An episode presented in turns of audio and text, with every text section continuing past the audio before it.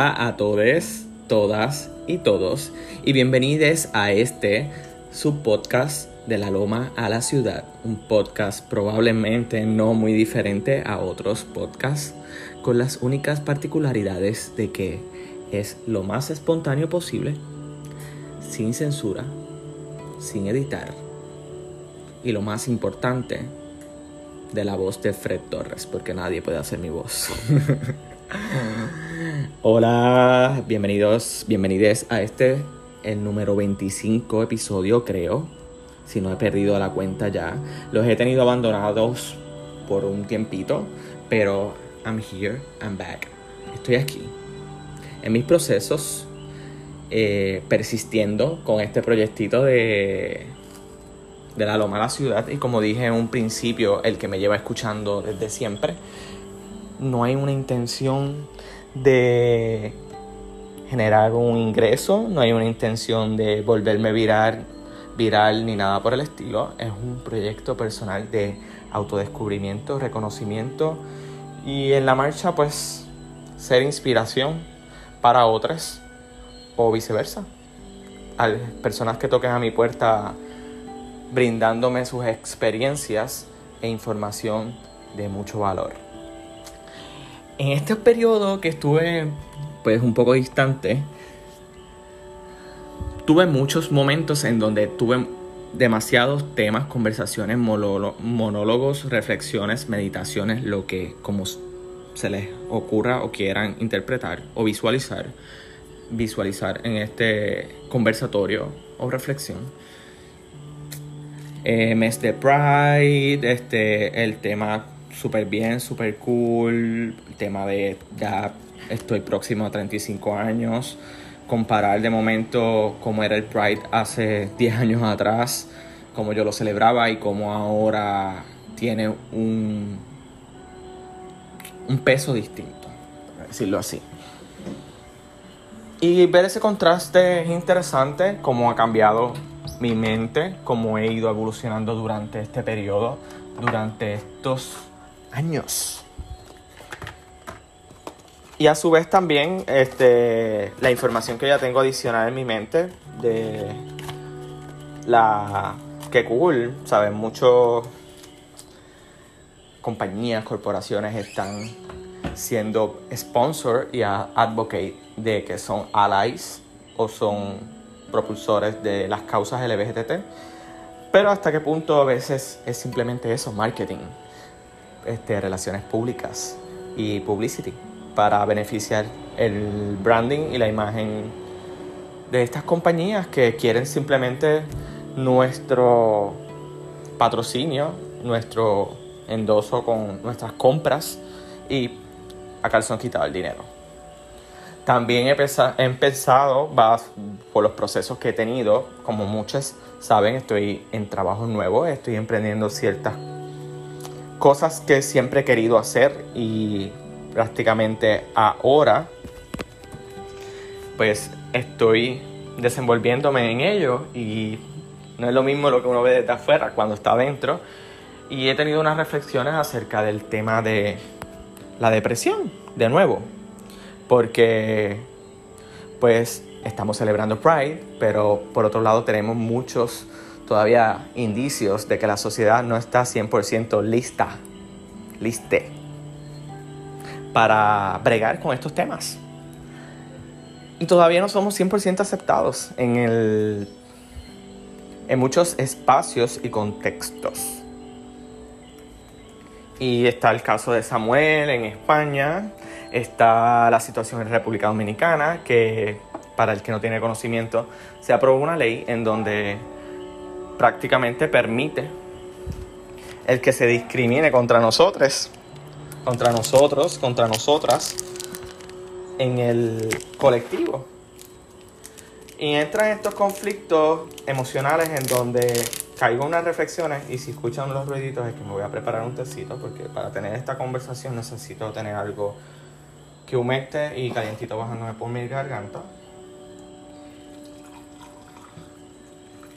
Pues toca fuerte. Y estaba escuchando en un momento dado las palabras de Javier Ambrosio o Javi, Ambrosi. Para quien no tenga conocimiento, un joven productor, cineasta. Es uno de los responsables de la serie La Veneno en HBO, que no es un anuncio pagado, pero quien quiera buscar y conocer de la vida de La Veneno, que es una de las trans más icónicas de España. Si no es una, es la más. Y si no es la más, probablemente es de las más reconocidas en la industria porque es, fue parte de la televisión y fue una figura pública. Y empecé, él decía que el Pride hay que celebrarlo porque era la fiesta de los que nunca fueron invitados a la fiesta. Y explica de el rechazo que nosotros recibimos, el, el no ser querido y el llevar años de vida pretendiendo quien uno no es por la aceptación, por afecto, por cariño, por validación en la sociedad. Y el miedo a ser uno sin ser señalado, violentado, discriminado, odiado, detestado, marginado, todas las palabras existentes. Y me, me, resonó mucho porque es algo que siempre he llevado diciendo y de cierta manera, pero en un principio cuando empecé en mi proceso a aceptar quién yo era, lo hacía de una forma rebelde y agresiva. Claro, estaba saliendo de cascarón y estaba a la defensiva todo el tiempo. Y en algún momento como que fui normalizando muchas cosas de mi identidad y el, la adultez y el estar rodeado en grupos y espacios en donde resonaba con personas de mi misma comunidad o personas queer, fui pues olvidando ese discurso que tenía en mi mente o lo fui matizando, pero nunca tenía unas palabras convincentes para yo decirlo y llegarle a la gente que entendiese por qué el que muchos en la misma comunidad estén diciendo que el Pride es una ridiculez o que no debe ser de, cierta forma o que no debe ser sexualizado o etcétera. Mm, no entraba en la disputa, pero no estaba de acuerdo. Porque precisamente eso es lo que ha pasado durante, a lo largo de toda nuestra niñez. Se nos ha impuesto cómo debemos ser. Se nos ha impuesto cómo debemos sentir. Se nos ha impuesto cómo debemos expresar nuestra sexualidad, cómo debemos expresar el afecto hacia otras personas cómo tenemos que vivir en sociedad pretendiendo lo que no eres. Y reprimir tus emociones y ser simplemente un personaje. Y precisamente eso, es de recuperar esos años en donde no eras tú. Y como él decía, esos 20, 15, 16 años en donde tú estás, como dicen por ahí en el closet ¿quién te lo devuelve? Ese primer amor, ese primer afecto, ese enamorarme desde una perspectiva ingenua, ese mi sexualidad, entender quién soy, cómo funciona mi sexualidad. Eso todo está perdido. Y en ese proceso también empecé analizar muchos matices y aspectos de mi salud mental. Y vamos, no soy un experto en este tema y pensé la depresión, así que estoy abarcando como tres temas en este podcast, en este episodio.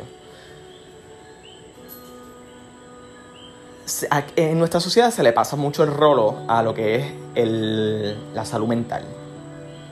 Y todo es como que estas expresiones de, ay, no seas dramática, ay, qué show tú eres, que si esto y lo otro. Y uno normaliza hasta cierto punto las enfermedades mentales. Y uno dice, ay, es que yo soy así.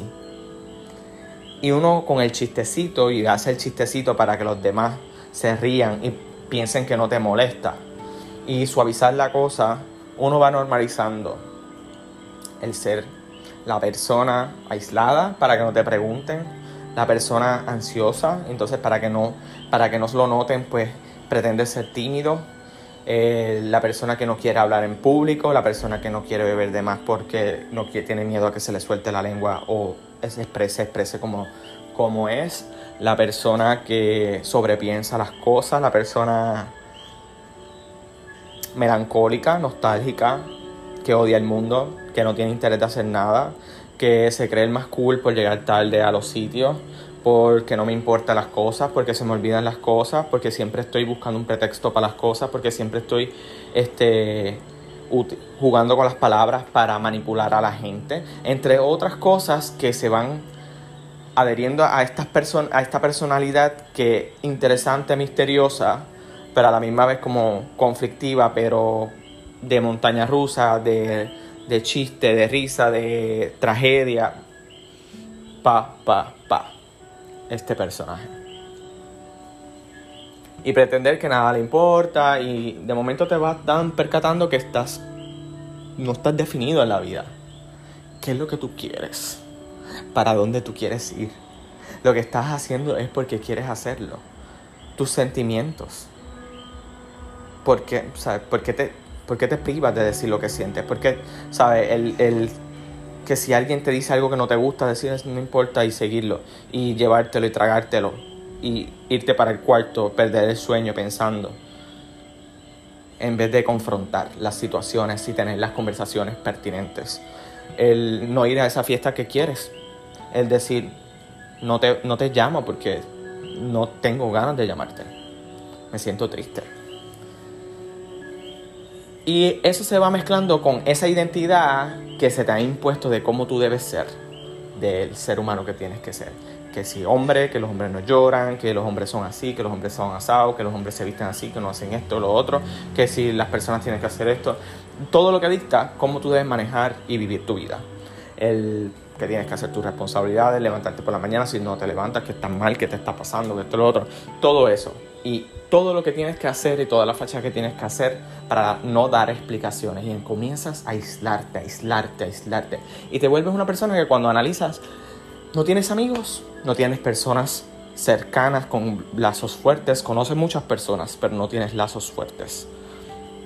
Y comienzas a caminar en este nuevo mundo sin darte cuenta, como un guerrillero, de descubrir quién tú eres y tu identidad y vivir solo, tu vida adulta, redescubriendo quién tú eres y obviamente a veces hasta aislándote de tu familia para que no sepan cómo estás llevando tu vida por miedo al rechazo y al prejuicio conversaciones que he tenido en muchas ocasiones con mis padres y en ocasiones ha traído pues la vena sensible de ¿por qué? Bueno, ¿por qué? Porque lamentablemente, ¿sabes? ¿Qué les puedo decir? Yo no pedí venir al hogar, llegar a este mundo, al hogar que yo llegué. Yo no pedí, ni exigí, ni elegí ninguna de las circunstancias en donde estoy. Que sí, que puedo trabajarlas en el camino y puedo cambiarlas. O mejorarlas. Sí, es cierto. Pero de donde yo partí, del inicio, de donde yo salí, no fue algo que yo elegí. Fue como un dadito al azar. Llegué desde el vientre de mi madre, Silvia Rodríguez Negrón, en el barrio del barrio Guamá, en el pueblo de Mayagüez, del, de mi padre Wilfredo Torres, Jusino. Yo no elegí las circunstancias, ni cómo ellos eran, ni elegí el tipo de padres que quería. Vamos.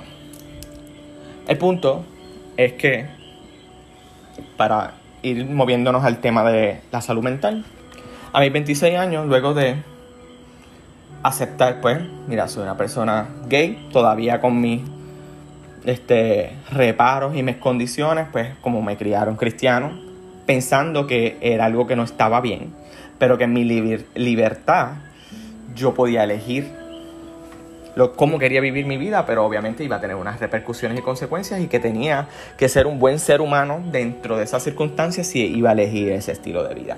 Pero desde siempre en mí había muchas cosas claras, como que yo no quería casarme, yo no quería tener hijes, muchas cosas que no resonaban en mí. Que yo pensaba, si yo me tengo que casar, si yo tengo que tener esta presión, si yo tengo que estar en esta dinámica que yo veía que emulaban todas las personas que me rodeaban, yo decía, yo no quiero estar, ¿sabes? Mi mente era fatalista, no quería estar vivo, yo decía, es que no me gusta. Y yo siempre pedía, yo decía, que llegue la mujer correcta, que llegue la mujer correcta para que esto se me haga más fácil. Cuando lo más sencillo era aceptar que simplemente era una persona queer. Vamos, estaba abierto y estuve abierto a tener relaciones con féminas, pero al final del día es que no es el propósito, es el hecho de tener la presión de tú tener que elegir una persona específica. Ya con eso era agobiante para mí, cuando yo decía, pero ¿por qué no me puede gustar cualquier persona? Y la presión de la estética, de que si es una mujer, que el seno, el ¿sabes? No. Y el hombre, pues, que si cómo es, que si es atractivo, si tiene buen físico, si es bonito, que si tiene la cara simétrica. No. Y a los 26 años, luego de muchos fracasos y de muchas contradicciones de tratar de encajar la realidad de mi personalidad y cómo yo vivía mi vida con lo que me habían impuesto, me traía mucho sentido de culpa. Mucho sentido de culpa y de angustia. Porque me sentía una persona pecadora constantemente. Y no me había percatado y caigo en un proceso de tristeza extrema, angustia, que comenzó a reflejarse en estados físicos, como no querer levantarme de mi cama, perder el interés a cosas que me llenaban, el que me costara trabajo organizar mis pensamientos, crear un vínculo afectivo con las personas, entre muchas cosas más. Ese fue el comienzo. Detonando en este extremo varios años después, ataques de pánico, dolores musculares, dolores de cabeza, insomnio, falta de apetito y ganas de no existir. Cuando tenía esas ganas de no existir, siempre había una vocecita que se aferraba a vendrán días mejores. Algo vas a aprender de esto. Y agradezco mucho, mucho a esa voz interna que no muchos tienen y que no, ¿saben? no sé decirte de dónde proviene. Si es de los valores o de cierta espiritualidad que había trabajado en el proceso de mi cristiandad, que no tiene nada que ver y que luego descubrí que la podía encontrar en otras dinámicas de vida. Porque si algo más me ha hecho sentido siempre, es aspirar a ser un buen ser humano, no hacerle daño a nadie. Y para hacer eso no tienes que vivir un estilo de vida específico, lo puedes hacer desde diferentes ángulos. Cuando decido buscar ayuda, descubro que yo era una persona distémica y para quien no conozca, conozca lo que es una persona distémica, les digo, una distimia, distimia es una depresión crónica prolongada, persistente. Es una se muestra por falta de interés en las actividades normales, no hay esperanza en el mundo, una baja autoestima, sensación de ineptitud, sentimientos de tristeza, etcétera, negativos, pesimistas. Y la realidad es que yo tenía ese tipo de actitud por toda mi vida. Y yo pensaba que era parte de mi personalidad. Era una persona optimista. Pero tenía una actitud negativa en muchos contextos de de, ok, esto es it is what it este mundo está jodido, es como es, y todavía a veces lo pienso. Voy a vivir como si fuera el último, sin ningún tipo de responsabilidad en muchas ocasiones, cometiendo muchos disparates, en donde viví el día a día sin ningún planning de vida, de cómo iba a vivir los próximos años, estaba viviendo solamente el momento presente, lo que no está mal, pero no tenía ningún tipo de responsabilidad. En el trayecto, una de las cosas que yo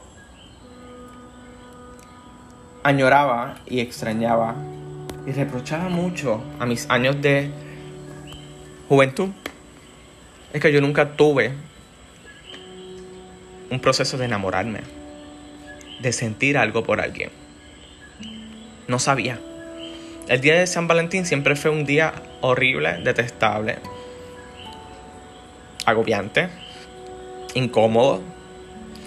Y yo siempre le pedí a mami que si podía faltar. No siempre, algunas veces. Especialmente en la high school. O llegaba y hacía todo lo posible por mantener, mantenerme aislada de, de todas las actividades que conllevaban expresar afecto, especialmente en la high school, cuando ya el afecto está vinculado más a la sexualidad. Fue muy triste, fueron años bastante deprimentes en mi vida, conflictivos, de mucha disputa con mis demonios internos. Y en mis primeros años en la comunidad LGBT, LGBT, eso fue lo que quería explorar. Y la tuve que hacer solo, sin mucha mentoría, solamente de mis colegas de la corille, que muchas veces yo, por, como, por ser como un perrito asustado, que, no, que le tiene miedo a los vínculos emocionales, porque es que no sabía cómo hacerlo yo entraba y salía. Y siempre pretendía tener cierta madurez en muchos temas y que no necesitaba de nada ni de nadie, ni de ningún vínculo, ni de, ni de, ningún grupo de apoyo. Y cometí errores de, de, de responsabilidad afectiva, de no estar consciente 100% de que mis acciones podían afectar a otros. Y también me pasó a mí. Y cuando me pasó a mí fue que mejor entendí eso. Y eso me trajo muchos conflictos. Porque idealizaba mis relaciones personales e íntimas. Y comencé a analizar y a reflexionar y entender de que las relaciones se moldean y había un proceso en mi mente de, construir para poder construir. Y tenía que sacar cosas viejas que no me hacían sentido, pero mi, mi cerebro había normalizado o las había acuñado como base para construir lo que entendía que era una relación de pareja, de amistad o cualquier tipo de relación. Muchas de esas dinámicas eran basadas en el apego, en el control, en el egoísmo y en muchos ideales falsos de sentimientos que a la hora de la verdad es como que tú puedes querer sentirte de una forma, pero si no te sientes así, no puedes hacer nada al, al respecto. Y si una persona siente por ti y tú no sientes lo mismo, es tu responsabilidad tú dejarle claro a la otra persona, te quiero, te aprecio, pero no de la forma en que tú lo interpretas o la intensidad que tú lo estás haciendo. Y ese tipo de comunicación. Y entender que hay relaciones en donde el sexo no es el fuerte, hay otras que la convivencia es el fuerte y así. Y cuestionarte que no todo lo vas a conseguir una sola persona. Y hay que negociar ese tipo de relaciones. Al no entenderlo, y caer en un limbo de entender de que más de 20 años de mi vida eran años asociados al, sufrimiento y que ya no me funcionaba esas memorias porque necesitaba construir algo nuevo si yo quería ser una persona trascendental y marcar una diferencia en mi propia vida, en mi propia existencia, con mi entorno, de quién yo soy, cómo yo soy, cómo me quiero proyectar. ¿Qué quiero hacer? ¿Cómo quiero aportar a este mundo? No encajaba con nada de lo que era Fred o Freddy. Mi nombre ahora es Fred. Mi nombre antes era Freddy. ¿Cuál es un nombre legal? No lo voy a cambiar. No me interesa. Pero me reconozco como Fred. Es lo más simple, simplemente es acortar mi nombre and that's. Y no complicarme la vida me siento cómodo con ese nombre, me siento cool con simplemente llamarme Fred. Y me percato que nací, soy una persona nueva, soy una persona diferente, una persona que no reconoce las muchas de las personas que me conocieron hace durante mis primeros años de desarrollo no saben ni podrían reconocer quién yo soy más allá de algunos rasgos físicos. Porque es que no fui yo fue parte de mi proceso. Y fue un proceso bastante estancado. Es difícil decirlo, es difícil digerirlo. A veces las personas no te entienden. Inclusive me ha costado verbalizarlo e intelectualizarlo con mi familia más cercana. Soy una nueva versión. Y en esa nueva versión traemos el tema de el género, cuyo tema lo voy a dejar para otro episodio porque me puede apasionar tanto, tanto, tanto, que me puedo ir por un buen rato hablando. Y para ir como que concluyendo esta conversación media spread, para traer a la conciencia lo que es la salud mental y depresión, en especial la depresión, distimia, y el tema del pride de nosotros, de nuestra comunidad. Y es que la parte emocional y la salud mental es algo que ha estado intrínsecamente vinculado con nosotros en nuestra comunidad. Y si vamos en muchos contextos, la comunidad, la sociedad en general son temas que le deben importar. Porque todos necesitamos afecto, todos necesitamos trabajar nuestras emociones, no todos, todos tenemos esa oportunidad de hacerlo conscientemente, ni tenemos las herramientas, ni un grupo de apoyo que te ayude a trabajar eso. Así que todos en algún momento, ya sea por el trabajo, el contexto social, económico, socioeconómico, cultural, de clase social, puedes pasar por este proceso.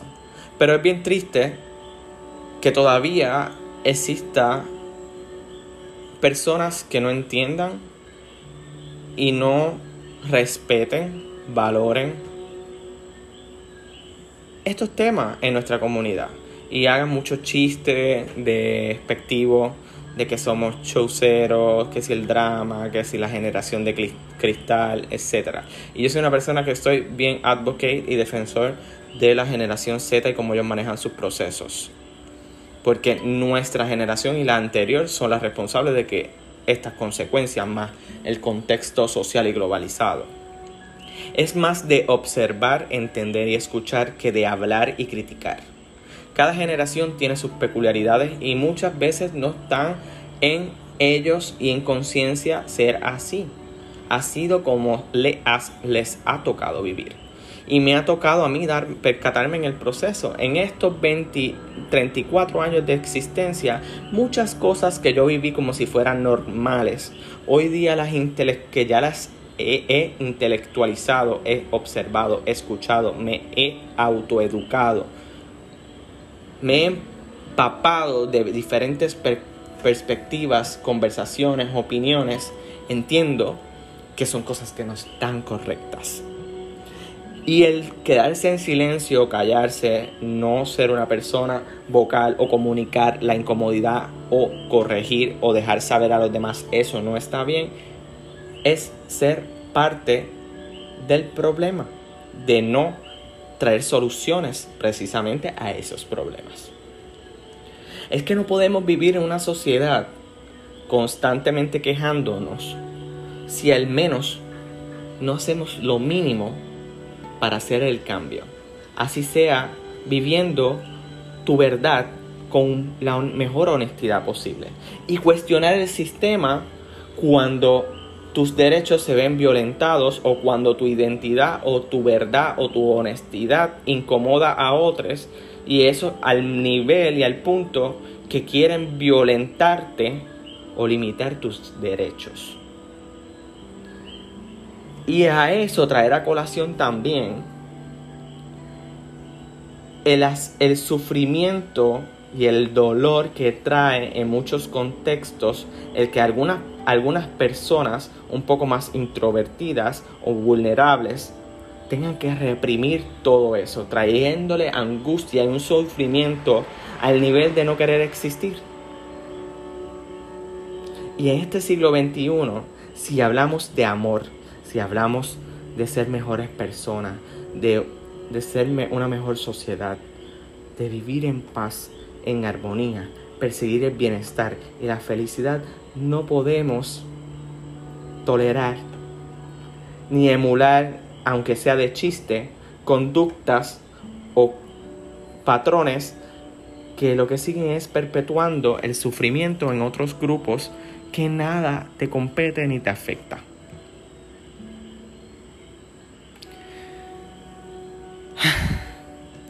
Y ya habiendo dicho todo esto, creo que es bastante suficiente. Y siento que fue como un desahogo de liberar algo que quería compartir con ustedes. Me voy despidiendo y dejándoles saber, Pride es todo el año. Y no es solamente de nosotros, la cultura, la comunidad LBGTQ. Para los que no sepan quiénes están incluidos allí, son gays, lesbianas, bisexuales, pansexuales, transexuales, intersex, transgénero y personas en general queers. Y si se me quedó alguno, hermane, ah, non-binary, cuyo en esta modernidad estaría incluida esta persona que está aquí. Todos pertenecemos a esa comunidad, pero el pride puede ser tú mismo, sentirte orgulloso de ser como tú eres, de tu individualidad y defenderla ante el mundo y la sociedad.